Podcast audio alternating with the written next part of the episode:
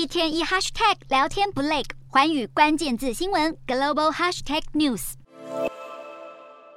小小晶片决定全球地缘政治平衡，美中晶片战争开打，不止美国学者专书探讨，更反映在半导体企业的财报上。英特尔执行长基辛格更示警，台海局势岌岌可危，已经危及晶片的供应安全。二十四号，基辛格在《华尔街日报》科技论坛表示，为了促成拜登政府的晶片法案，自己不遗余力奔走。而为了保持科技领先，美国对中国出口的晶片禁令是无可避免的趋势。至于地缘政治的指标，过去五十年也许是石油在哪里，但未来五十年却将是晶圆厂在哪里。呼吁把先进晶片带回欧美生产，来确保半导体供应。尽管英特尔是少数能够包办晶片设计与制造的公司，但是晶片业的研发成本高昂，资本支出密集，使得没有一个国家能够独立完成产业链，而是相互依赖。但分析指出，美国晶片业之所以让中国看不见车尾灯，像是在上游的晶片设计软体独占鳌头，而在 IC 设计上，海思等中国业者的份额仅仅百分之五。连产业中游的晶圆制造设备也由美国企业占据大片江山，包括应用材料公司科林研发和科磊都是各种翘楚。至于逻辑晶片和记忆体晶片制造，美中占比相对比较小。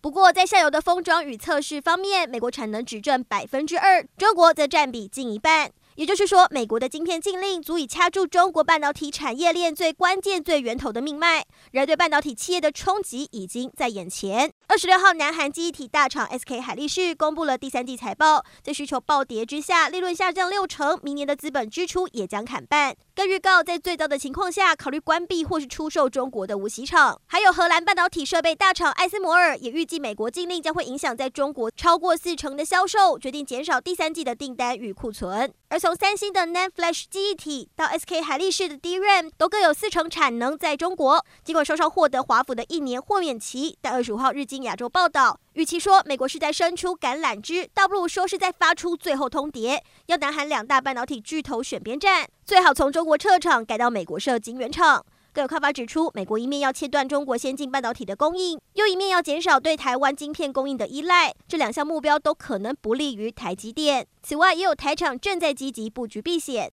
台湾晶圆代工大厂联电计划斥资两百四十四亿台币，向中方的合伙人买回子公司厦门联芯的三成股权。二十五号已经获得了我国的经济部投审会通过。经济部更表示，完成之后，厦门联芯将成为联电百分百独资子公司，可以提升业务秘密和技术保护。专家也认为，此举有助于避开美中科技战延烧的地缘政治风险。